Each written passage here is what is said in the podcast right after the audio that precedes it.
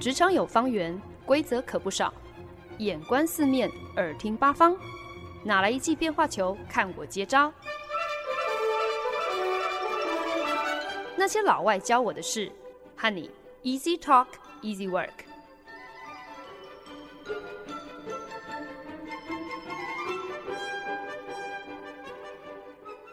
您现在收听的是《那些老外教我的事》，我是节目主持人焕恩。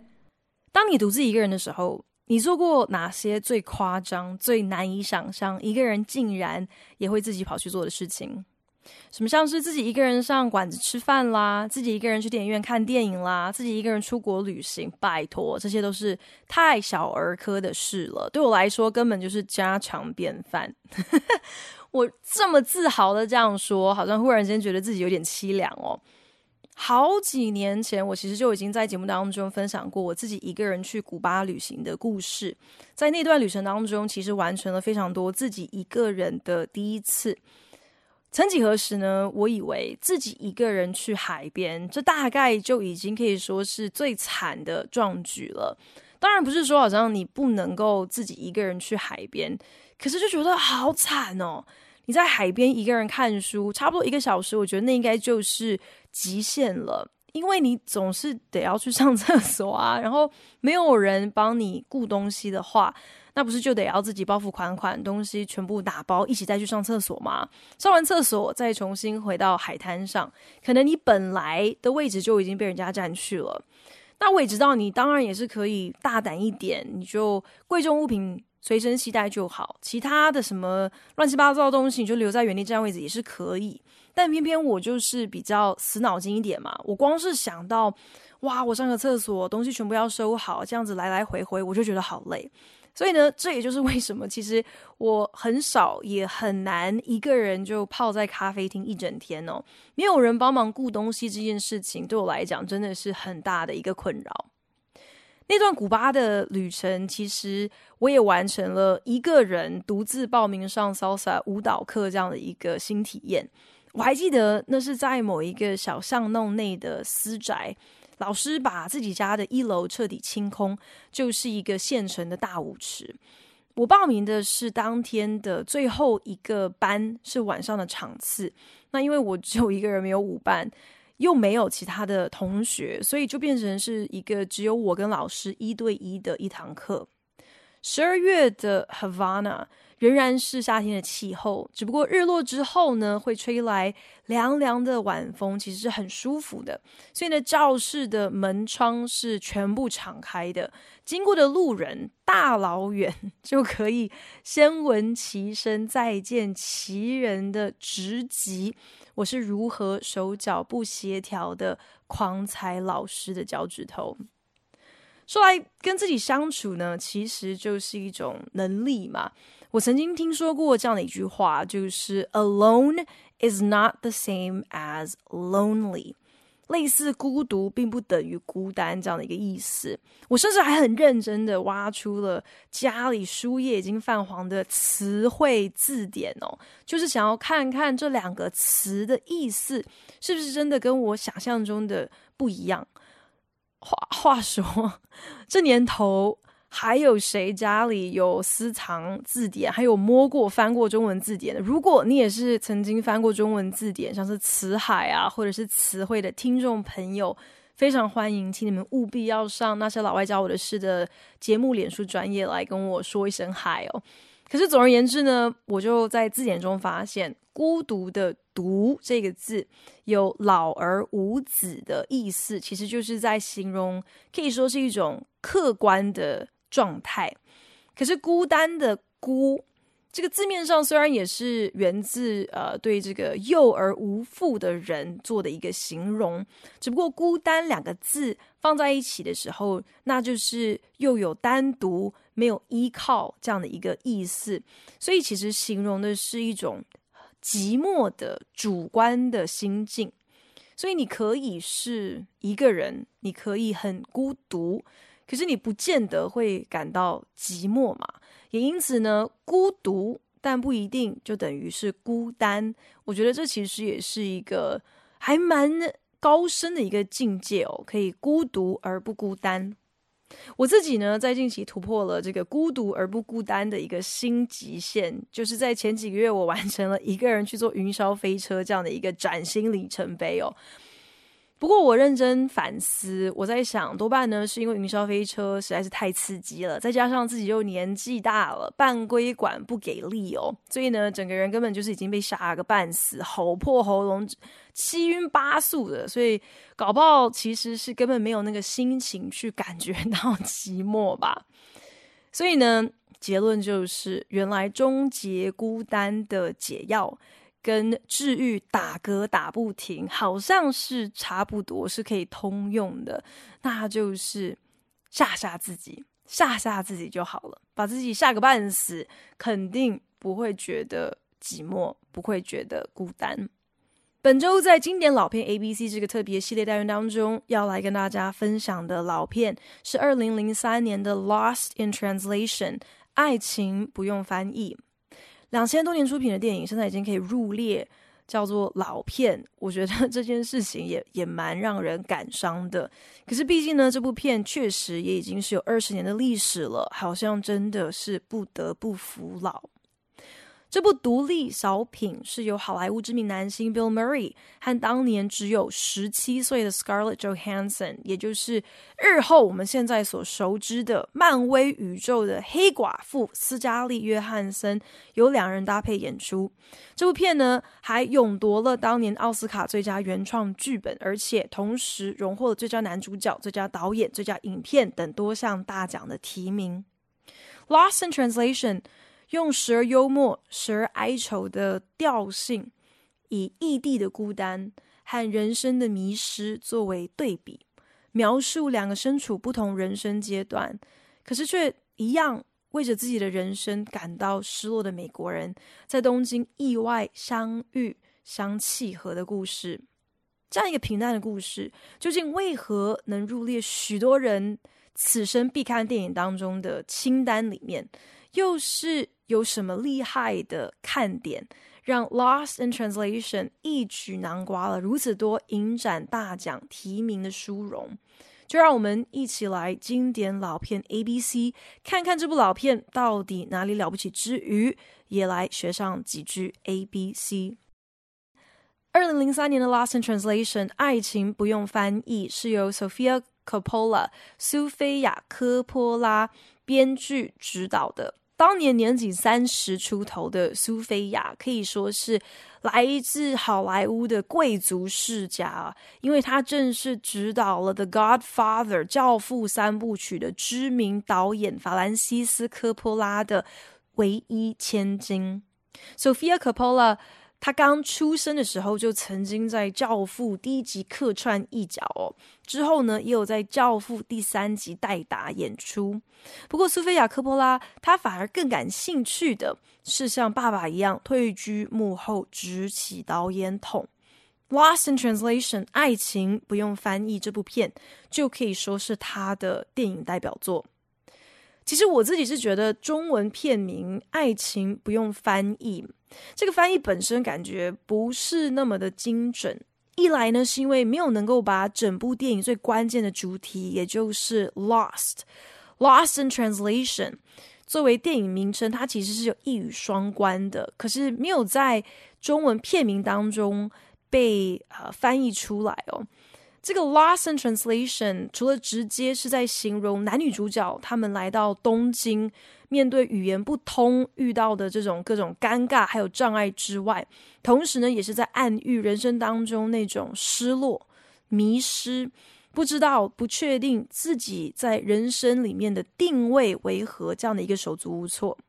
再来严格上说起来，其实我不觉得《loss in Translation》是一部很直观或是很传统的爱情片。片中男女主角真实年龄就相差超过了三十岁。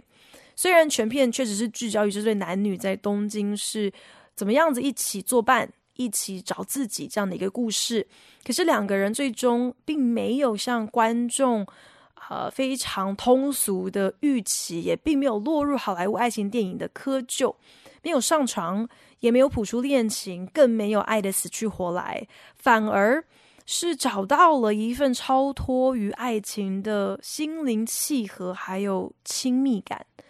这或许也是为什么这部电影引发如此大的回响，历时了二十年，仍然是一部经得起时间考验的作品。因为片中所描绘的所有情感，关于孤单，关于失落，关于和他人有所连结这样的一份渴求，关于在茫茫人海当中，当你找到了一个跟自己的频率相合的人，那种安心还有舒适。这些都是不管你今天身处什么人生阶段，你一定能够感同身受的。我不得不承认，其实我为了节目做功课，第一次把《Lost in Translation》爱情不用翻译这部片从头到尾看完之后，我第一个反应其实是：所以他到底在演什么？所以他到底为什么好评如潮？我看不懂啊！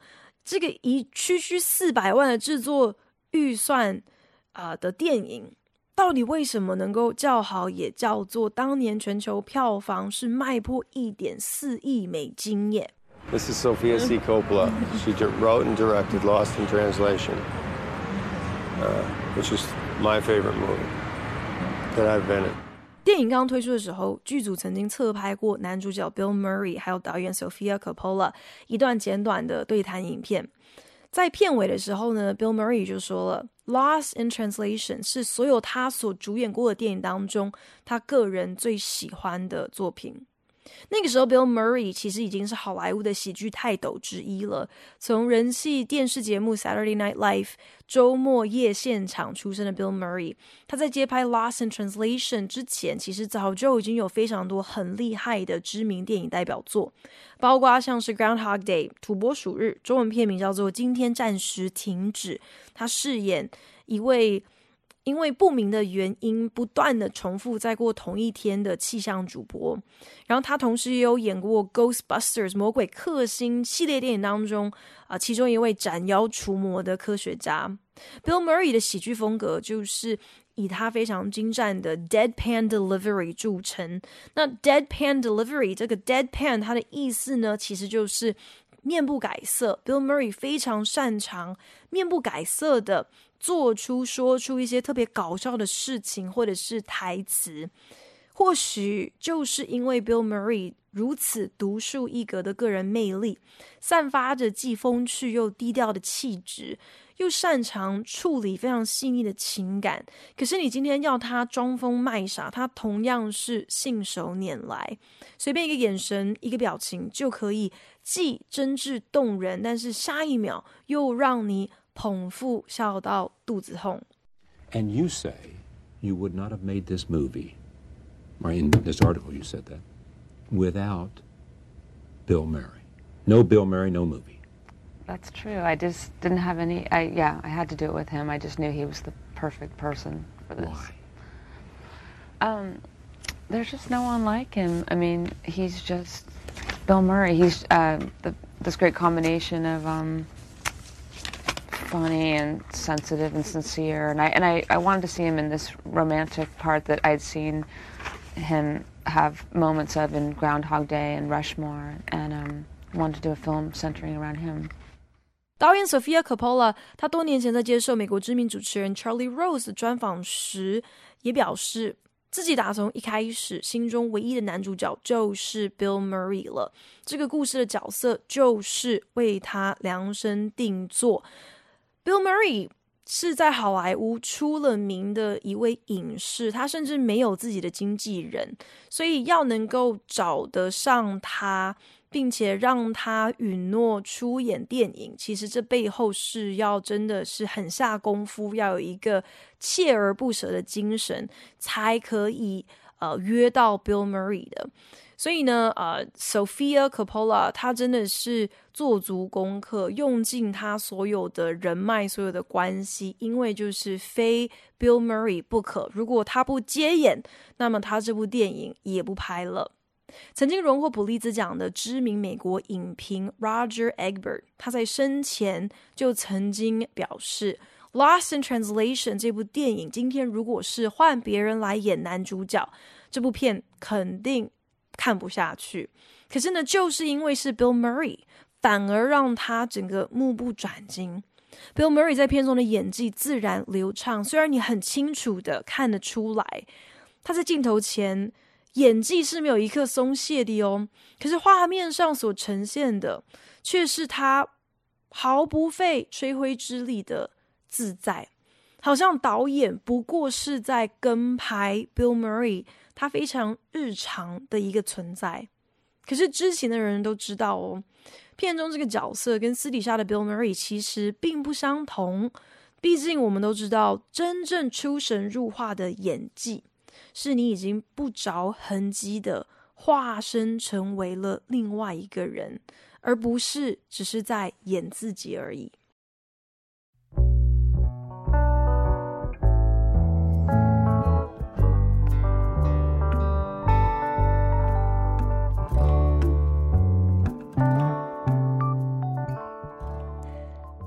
三年上映的老片《Lost in Translation》，爱情不用翻译，描述两个美国人在东京相遇。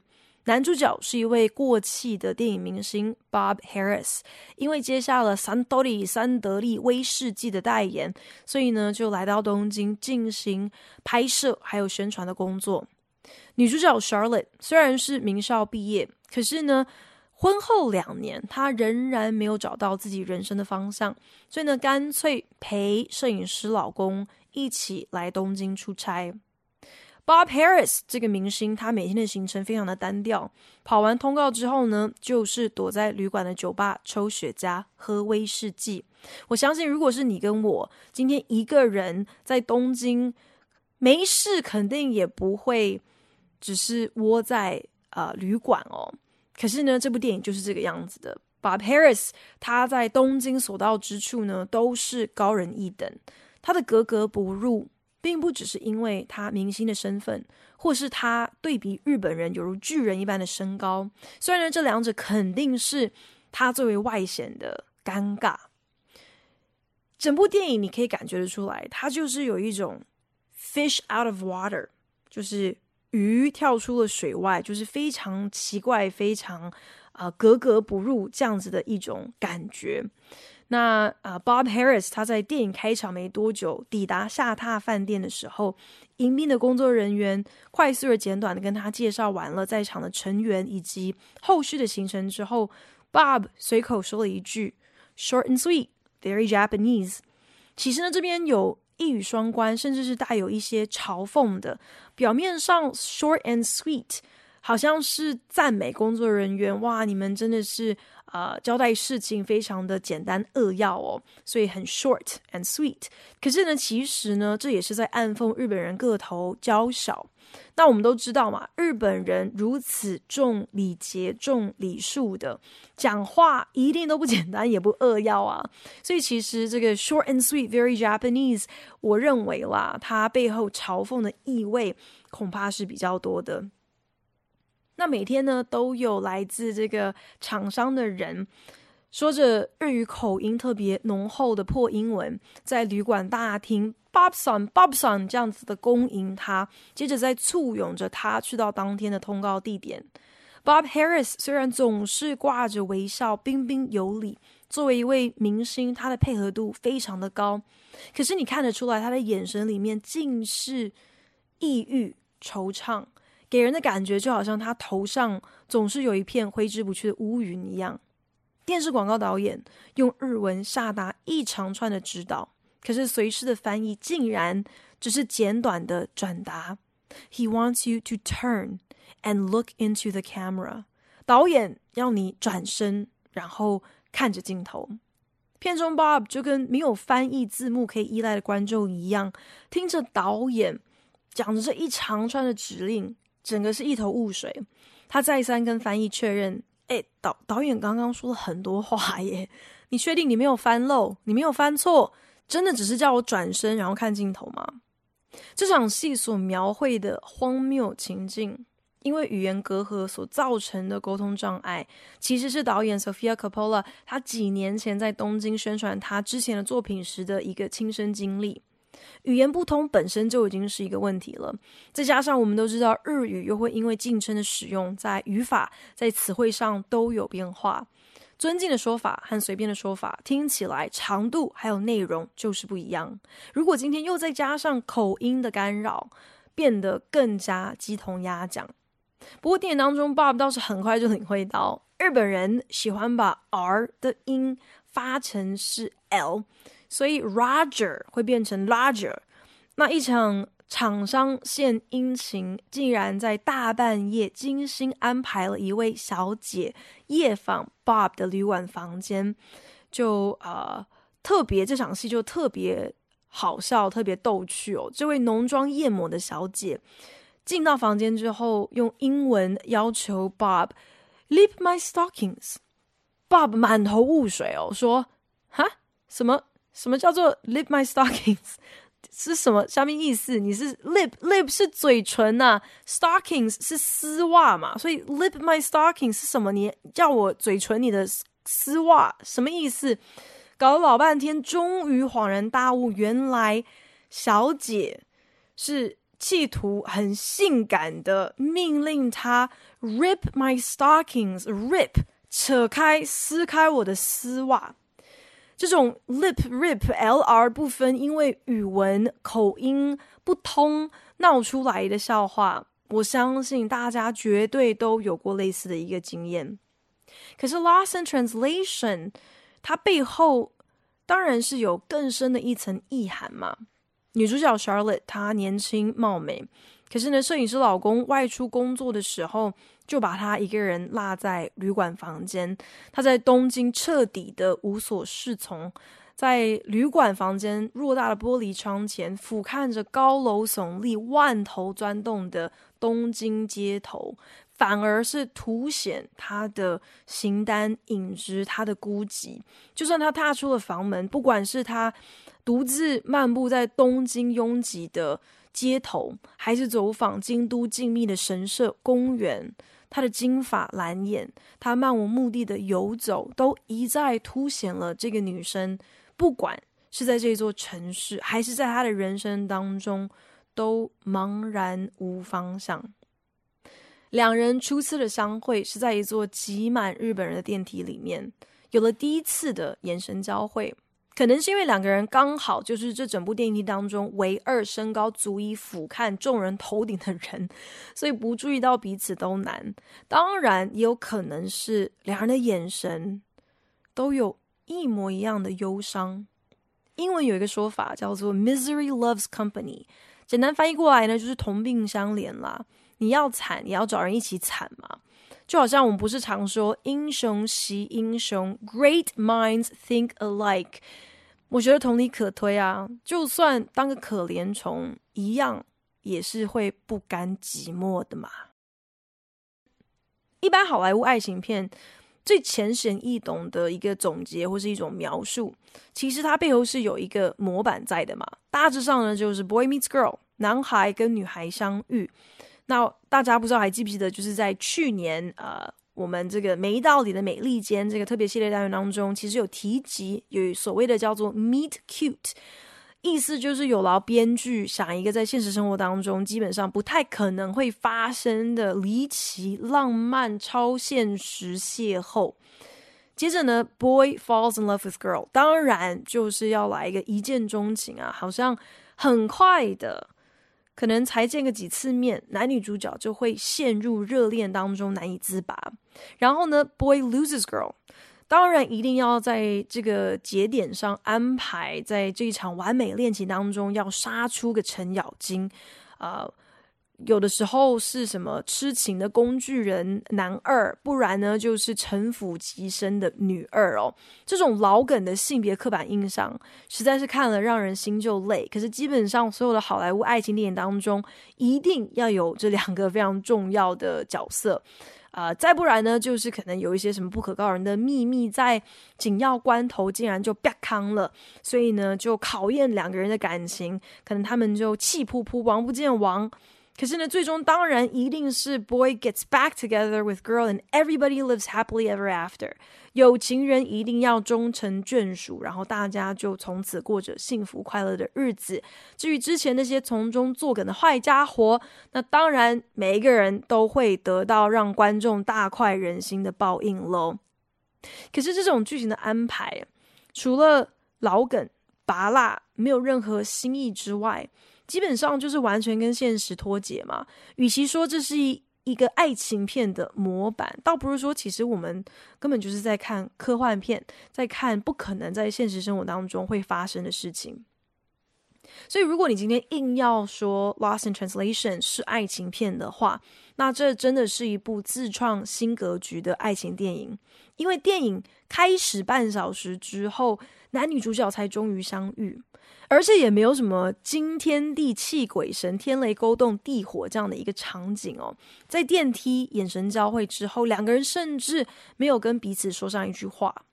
后来在旅馆酒吧，女主角主动出击。点了一杯酒，让服务生送去给独自坐在吧台的男主角。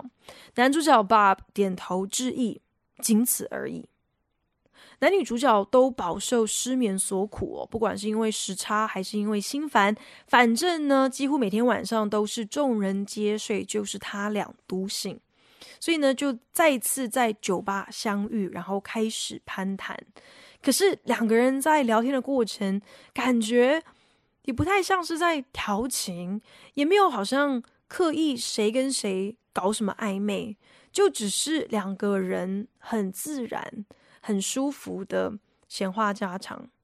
女主角 Charlotte 大方的邀请 Bob 跟自己和朋友一起出去玩，两个人在入夜的东京，在酒吧喝酒，在街上追逐，最后呢，还是 Bob 很绅士的将 Charlotte 公主抱。一路抱回了 Charlotte 她自己的旅馆房间，躺上床的时候，其实 Charlotte 的眼睛是睁开的，她已经醒了。可是呢，Bob 就是替 Charlotte 盖好棉被之后，一句话也没说，就默默的熄灯回他自己房间去了。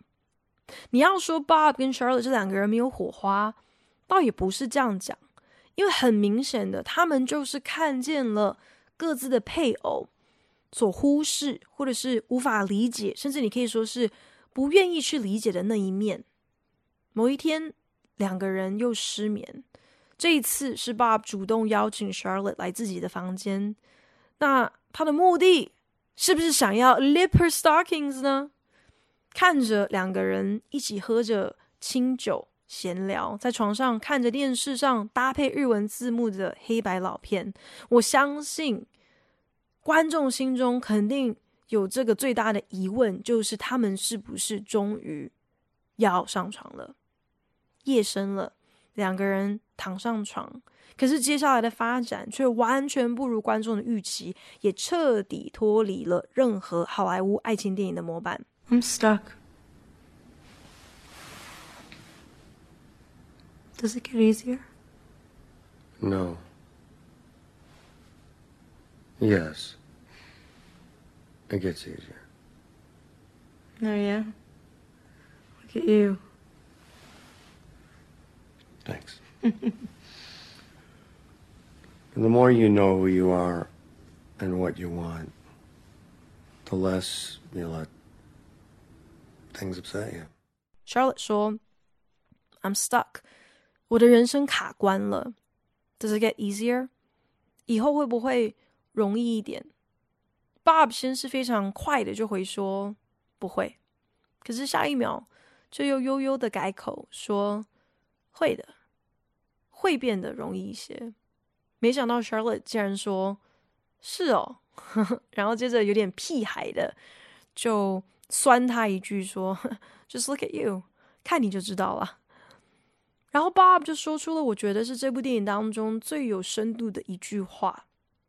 The more you know who you are and what you want, the less you let things upset you.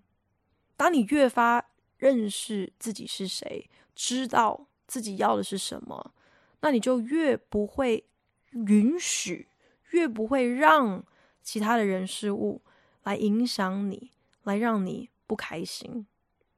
这句话好像是。一位睿智长者替失落年轻人在指点迷津的一句箴言，好像他老早就已经看穿了 Charlotte 的无所适从。可是 Bob 他自己何尝不也失落，也无所适从呢？面对他自己的家庭、他自己的妻女、他自己的工作，Bob 同样是充满了无力，还有无奈。他虽然是过气的明星，可是他依然可以选择去做他想要的事情。但今天竟然是为了钱，不得不接下他认为是可以养家活口的差事，尽管他有多么的不耻这一份代言的工作。所以，Bob 说这句话到底是说给 Charlotte 听的一个真情鼓励，还是其实是说给自己听的某种自欺欺人呢？那又为什么不能够两者皆然呢？可是呢，这场戏之所以精彩，竟然并不是因为这句台词而已。所以，究竟男女主角好不容易同床共枕了，除了 lip stockings 之外，还能搞出什么样的花招来呢？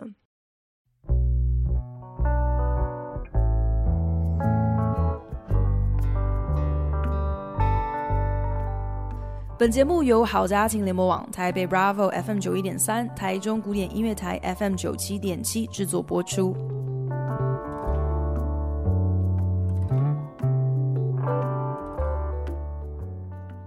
在访问中，Bill Murray 曾经提及《Lost in Translation》当中，他跟女主角斯嘉丽·约翰森躺在床上聊天的这一场戏，是整部电影当中最关键的一场戏。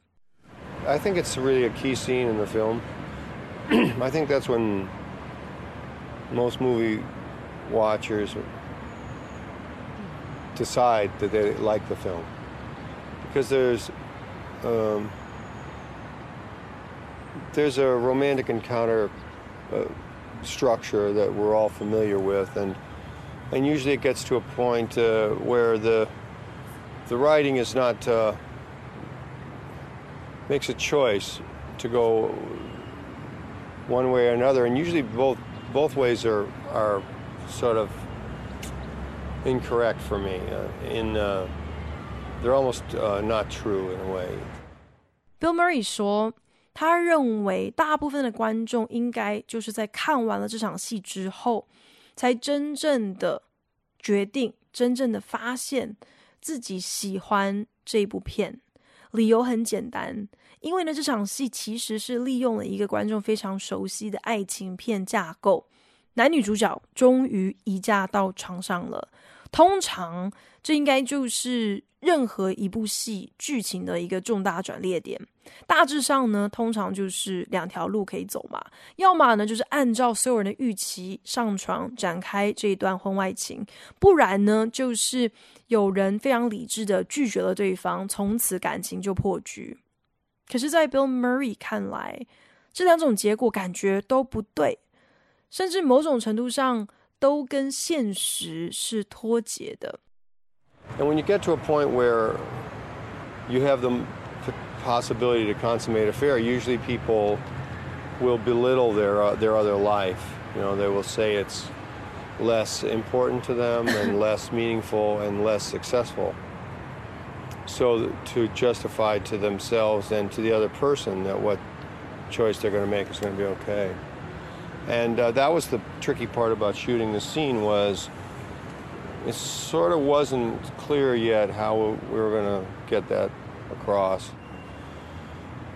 And uh, it took a while to figure it out. It was a tough night, and we did a little walking up and down the halls, and uh, and uh, and made something that's uh, made a scene that's that uh, I'm very proud of.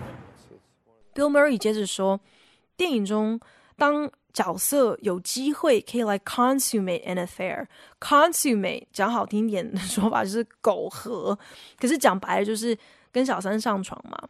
那在这样子的一个节骨眼，通常编剧可能会安排这个角色要来讲一些是 belittle，会来贬低或者是轻看自己的人生正轨、自己的家庭这样的一番话。通常呢，就是借此来对自己，还有对偷吃的这个对象来正当化，来 justify 自己现在要来劈腿这样的一个选择，背后是有原因的。他们在拍摄这场戏，其实一直到开镜之前，都仍然非常纠结，到底要如何来呈现，想要传达的讯息又是什么？最后呈现的成品，让 Bill Murray 非常的引以为傲。电影当中，Charlotte 非常坦诚的说：“I just don't know what I'm supposed to be。”我完全不知道。我到底应该要做什么？应该要成为什么？觉得好像不管是写作还是摄影，自己的成品都是如此的平庸，非常的 mediocre。接着，Charlotte 竟然就问 Bob：“What about marriage? Does that get easier？” 那婚姻呢？婚姻久了之后，会不会也就容易一些呢？